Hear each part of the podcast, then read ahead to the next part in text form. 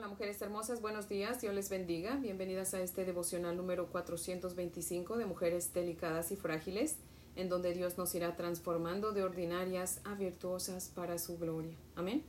Mujeres hermosas, les invito a orar antes de comenzar. Oremos. Padre nuestro, buenos días Señor.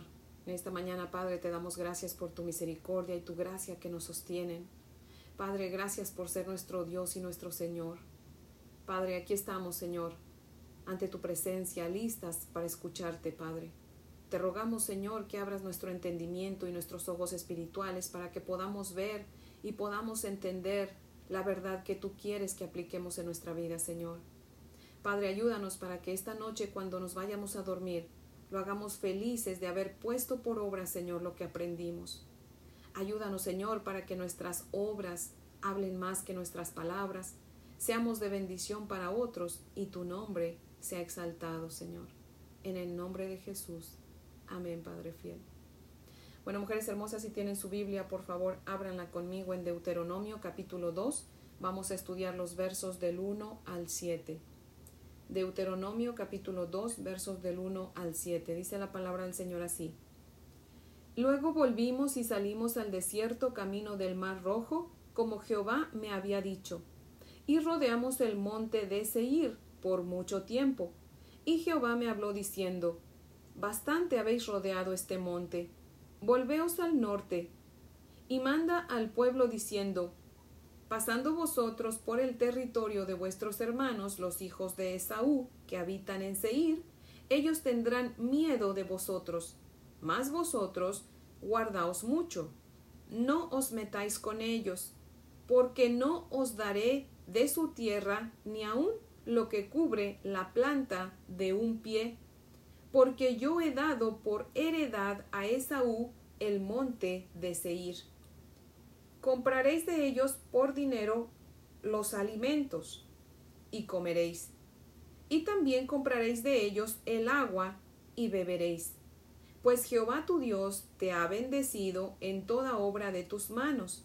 Él sabe que andas por este gran desierto. Estos cuarenta años Jehová tu Dios ha estado contigo y nada te ha faltado. Amén. Ahora les voy a leer el comentario de Matthew Henry que cita lo siguiente, dice. Solo se da un breve relato de la larga permanencia de Israel en el desierto. Dios no solo los castigó por su murmuración e incredulidad, también los preparó para entrar a Canaán. Los humilló por pecar, enseñándoles a mortificar sus lujurias, a seguir a Dios y a consolarse en Él. Aunque Israel tenga que estar por mucho tiempo a la espera de liberación y prosperidad, ellas al fin llegarán. Antes que Dios llevara a Israel a destruir a sus enemigos en Canaán, les enseñó primero a perdonar a sus enemigos en Edom. No debían pensar bajo el pretexto del pacto y conducta de Dios, en apropiarse de todo cuanto pudieran echar mano. El dominio no se funda en la gracia. El Israel de Dios será bien puesto, pero no debe esperar ser puesto solo en medio de la tierra. La religión nunca debe ser un manto para la injusticia. Desdeñad el sentiros obligados con los edomitas cuando tenéis un Dios todo suficiente del cual dependéis. Usad lo que tengáis, usadlo con alegría, puesto que habéis tenido la experiencia del cuidado de la providencia divina, nunca uséis métodos torcidos para vuestro abastecimiento. Todo esto ha de aplicarse por igual a la experiencia del creyente. Fin de la cita. Me encanta este libro, Mujeres Hermosas. No sé ustedes, pero a mí me gusta porque nos da detalles que los libros anteriores no nos dieron y nos ayudan a entender mejor esta historia, ¿cierto? Tal pareciera como que si Dios puso los detalles en diferentes porciones o libros de su santa palabra para que así nos sintiéramos eh, pues forzados o intrigados a leerla toda, porque de esa manera vamos a armar todo el rompecabezas de la historia, de cada historia que leemos. Amén. por ejemplo, me gusta que nos da aquí el detalle de Esaú, que dice que le dio heredad a Esaú, le dio por heredad la tierra de Esaú, y esos detalles no nos los sabíamos, mujeres hermosas. Si tienen su Biblia, por favor, acompáñenme a leer en Génesis 36, regresense al primer libro de la Biblia, en Génesis 36, para recordar un poquito acerca de Esaú. Vamos a ver quién es Esaú. Las que han seguido el programa, eh, saben quién es Esaú, deben recordarse, pero tal vez haya alguna mujer hermosa que apenas se está uniendo a nosotras y no sabe quién es Esaú. Bueno, dice Génesis 36 del 1 al 9. Estas son las generaciones de Esaú, el cual es Edom. Esaú tomó sus mujeres de las hijas de Canaán, a Ada, hija de Eloneteo, a Olivama, hija de Aná, hijo de Sibeón, Ebeo, y a Basemad, hija de Ismael, hermana de Nebaiot. Ada dio a luz a Esaú a Elifaz. Y Basemad dio a luz a Reuel. Y a Olivama dio a luz a Jeús, a Jaalam y a Coré. Estos son los hijos de Esaú que le nacieron en la tierra de Canaán. Y Esaú tomó sus mujeres, sus hijos y sus hijas y todas las personas de su casa y sus ganados y todas sus bestias y todo cuanto habían adquirido en la tierra de Canaán y se fue a otra tierra, separándose de Jacob su hermano, porque los bienes de ellos eran muchos y no podían habitar juntos, ni la tierra en donde moraban los podía sostener a causa de sus ganados. Y Esaú habitó en el monte Seir. Esaú es Edom. Estos son los linajes de Esaú, padre de Edom, en el monte de Seir. Así que ahora, mujeres hermosas, ya se acordaron quién era Esaú, ¿verdad? Por si lo habían olvidado.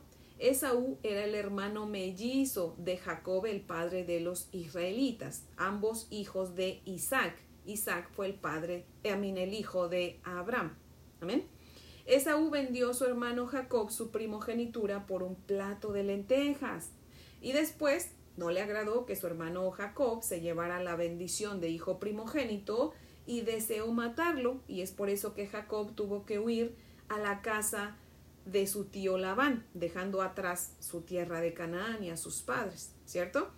Y allá se casó con sus dos primas y después de muchos años, pues quiso regresar a ver a, a sus padres y regresa a la tierra de Canaán, pero pensaba que su hermano Esaú pues todavía lo quería matar, así que manda empleados con regalos para encontentar a Esaú.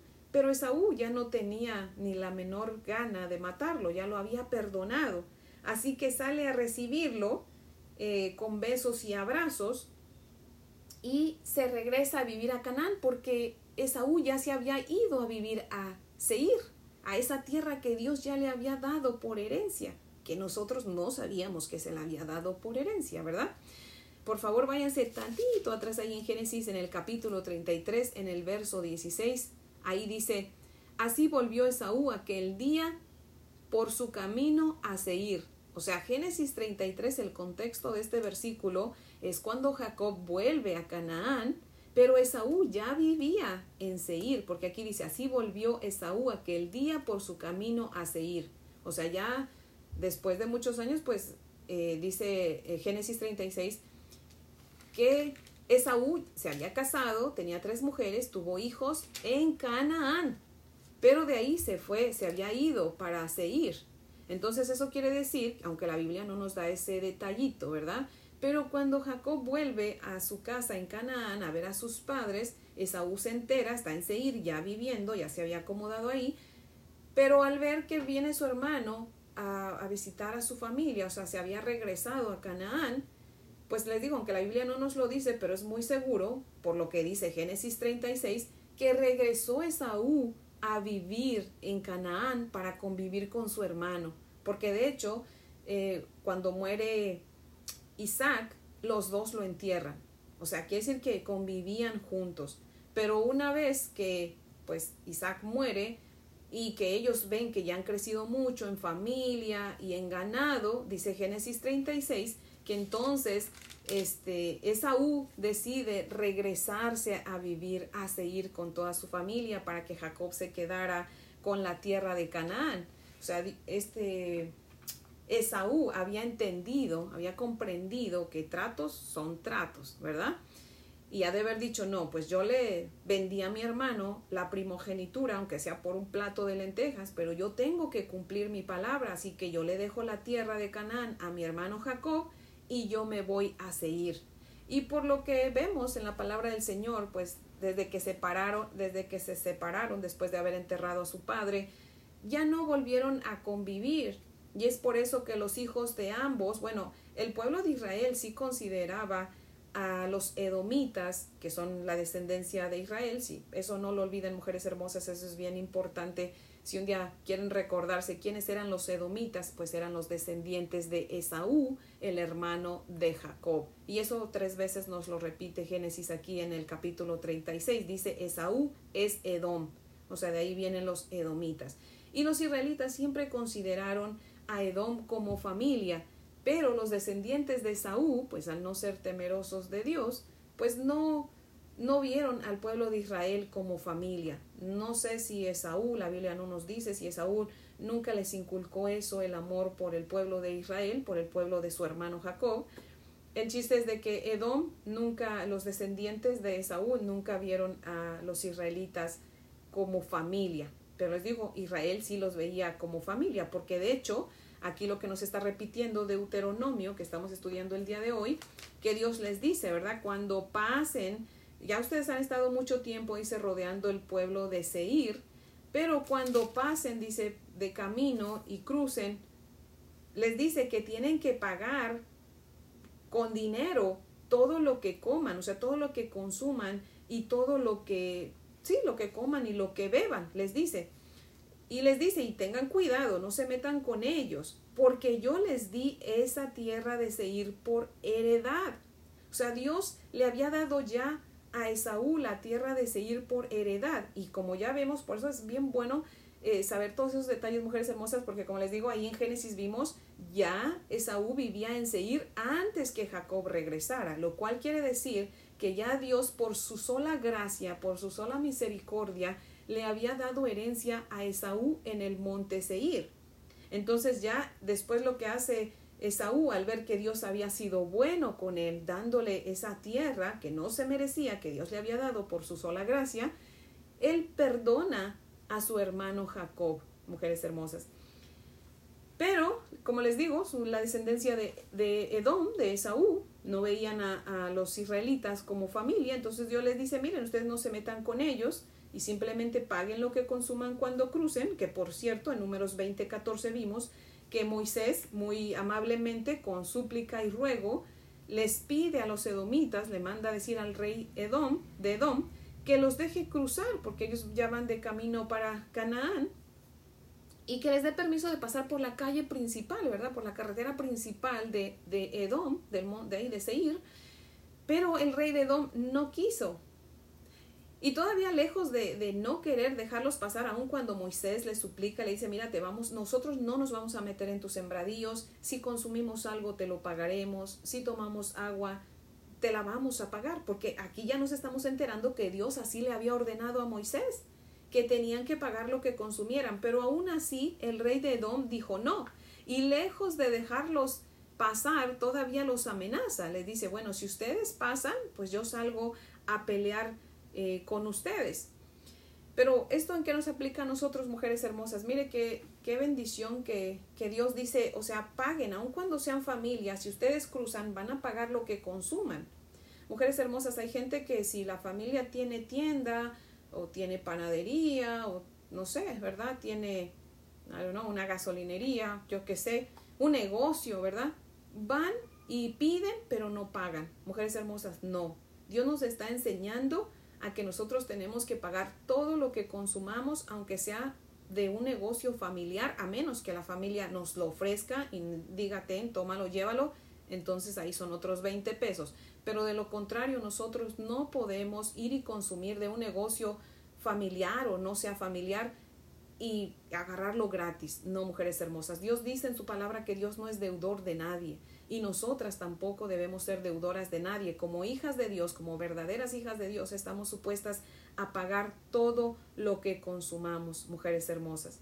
Y bueno, pues volviendo aquí a Edom, ¿verdad? Dios le había dado por su misericordia a Esaú el pueblo de Seir, pero al ver que eh, la descendencia de Esaú no quería al pueblo de Israel, que de hecho siempre vivieron en, problema en contra de Israel, no querían a Israel, pues lo que Dios hace es que les escribe un libro a ellos nada más, mujeres hermosas, el libro de Abdías. Dios escribe el libro de Abdías que ahí cuando tenga un tiempecito en su casa, léalo. Es solamente una página y ni está llena, o sea, es chiquito el libro. Léalo porque ahí Dios le describe a los edomitas eh, su destrucción por cuanto han sido eh, malos con el pueblo de Israel. Así que, mujeres hermosas, ¿en qué nos aplica a nosotros esto? Bueno, en que Dios es bueno, mujeres hermosas. Y sin merecerlo, igual que Saúl no lo merecía, no merecía que Dios le regalara, que le heredara la tierra de Seir. Así nosotras no merecemos las bendiciones de Dios y en cambio Dios nos las da porque nos ama, ¿verdad? Pero si Él ve que no nos volvemos a Él y que lejos de volvernos a Él nos portamos muy mal, Así como un día, mujeres hermosas, nos bendijo, así también nos puede maldecir y entonces vamos a acabar mal. Por eso, mujeres hermosas, seamos sabias, entendidas y permanezcamos en los caminos del Señor y obedezcamos su palabra. Nuestra obediencia no nos salva, ya lo sabemos. La obediencia eh, es solamente una manera de mostrar nuestro agradecimiento de que ya nuestro Señor Jesucristo con su preciosa sangre compró nuestra salvación. O sea, nuestra salvación es un regalo gratuito de parte del Señor por medio de su amado Hijo Jesucristo. Y nuestra obediencia es solamente nuestra prueba de gratitud hacia Dios por todo lo bueno que Él ha sido con nosotros. Amén. Así que mujeres hermosas, si hay alguna que me escucha que no ha venido a Cristo, venga hoy, Sálvese, entréguele su vida al Señor Jesucristo, sea agradecida por lo que ya Cristo hizo en esa cruenta cruz por usted. Ya Él dio su vida por usted, su salvación está pagada.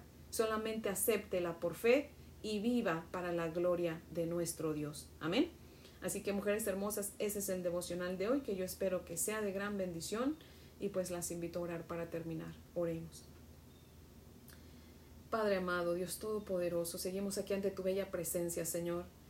Y queremos agradecerte, Señor, por dejarnos ver a nosotras mismas en el espejo de tu santa palabra, Señor. Nos hemos contemplado a nosotras mismas y hemos visto nuestros defectos, Señor.